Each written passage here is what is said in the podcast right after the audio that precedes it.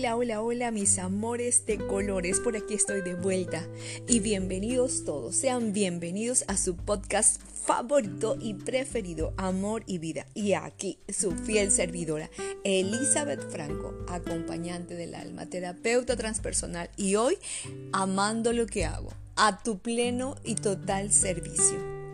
Y estoy en un dilema. Estoy en la casa de mis padres, en la casa de la playa, y la verdad es que son un par de urracas parlanchinas. Y yo decía, ¿grabo o no grabo? ¿Grabo o no grabo? Entonces decidí hacerlo porque si yo enfocaba toda mi energía y toda mi atención hacia, hacia sus, em, sus narrativas, o si enfocaba y dirigía toda mi atención hacia el amor y la entrega que yo le pongo a cada uno de los episodios, entonces me quedé con la segunda opción y aquí estoy. ¿Y por qué justamente el amor y la pasión? ¿Saben por qué?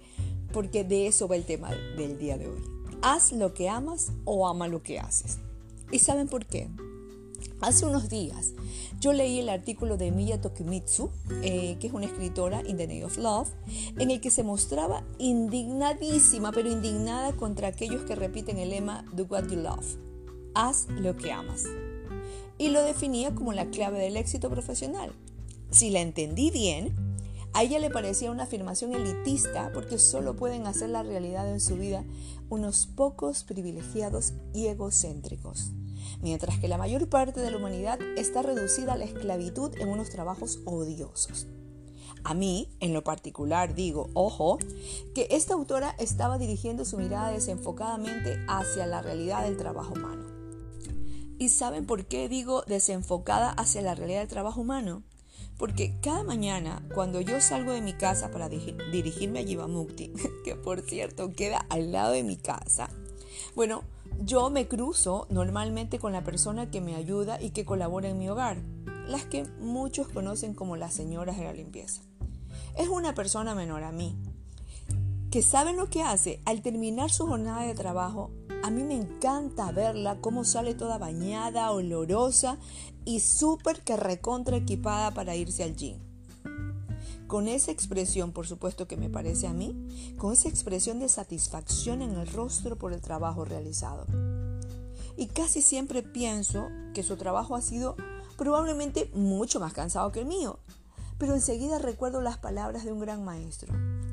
Eh, el escritor y director de la Escuela de Desarrollo Transpersonal en Madrid, José María Doria, con quien me formé como terapeuta transpersonal.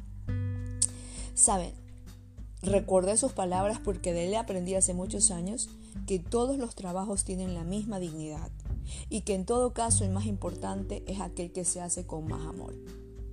Y como en el amor hay cantidad, me pregunto entonces, ¿quién pone más amor en su trabajo? ¿Si ella, si la señora que me ayuda o yo?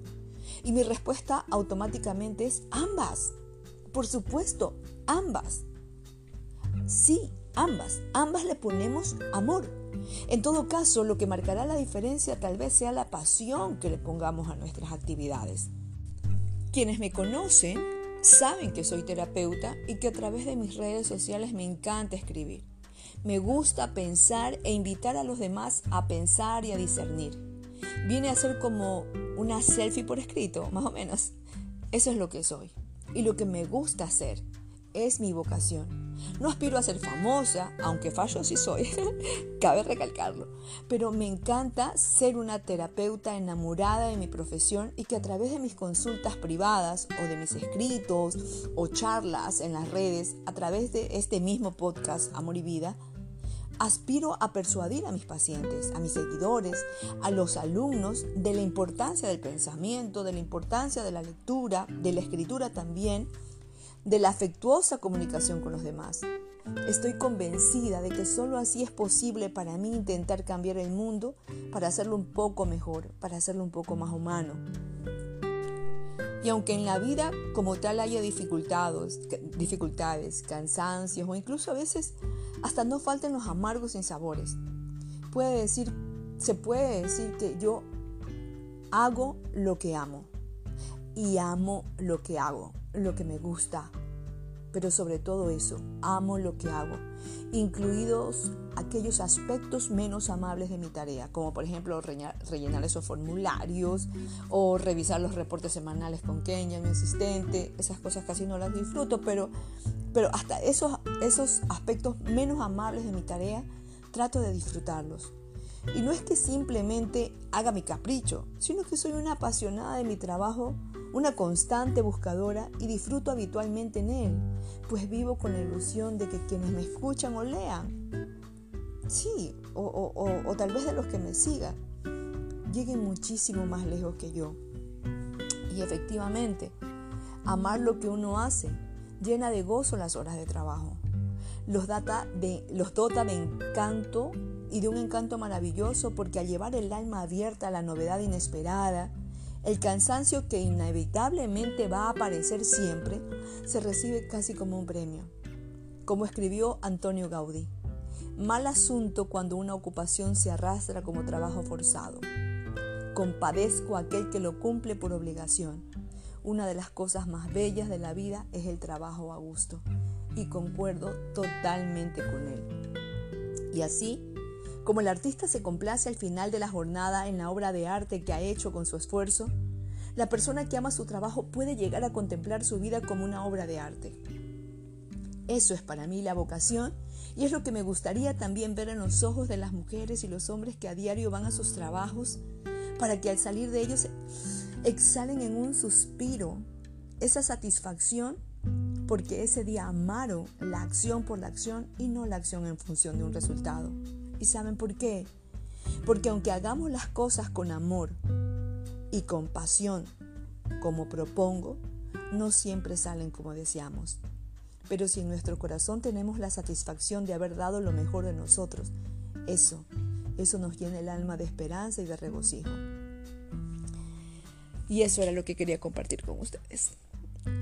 Amen lo que hacen. Hagan con amor lo que hacen. Métanle pasión si no difícilmente van a poder, a poder encontrar cuál es su pasión. Porque ni siquiera lo intentan, porque ni siquiera lo prueban. Y no es, no es delitista, no es de simplemente un número de personas. Ups, tuve que hacer un pequeño corte porque estoy un poquito mal de la garganta, pero para quienes me conocen saben que esto no es producido, que es 100% orgánico, así que bienvenidos los cortes. Bueno, eh, en resumidas cuentas, para concluir este podcast, era sobre lo que quería hablarles, era sobre la importancia de ponerle amor a lo que hacemos, de hacer con amor todo eso que hacemos y de ponerle mucha pasión, porque si no nosotros no vamos a encontrar nunca la pasión en todo lo que hacemos, nunca vamos a podernos conectar con el sentido de nuestra vida, nunca nos vamos a poder conectar a cuál es mi pasión si, si no me permito hacerlo con amor, si no me permito hacerlo con entrega, sea cual sea el trabajo que estemos realizando. Como yo les suelo decir a mis hijos, así estés lavando el excusado, ponle pasión, prende la música, haz que te quede perfecto, haz que te quede limpio, ponle pasión y vas a darte cuenta como al final lo único que va a llenar tu corazón es el regocijo y la satisfacción de un trabajo bien hecho. Así que espero que el podcast de hoy haya sido de su agrado y sea una contribución amorosa para su vida. Nos vemos en el próximo podcast. Gracias por estar y por permanecer. Mis amores de colores se los quiere y que tengas un maravilloso día. El mejor día de tu vida.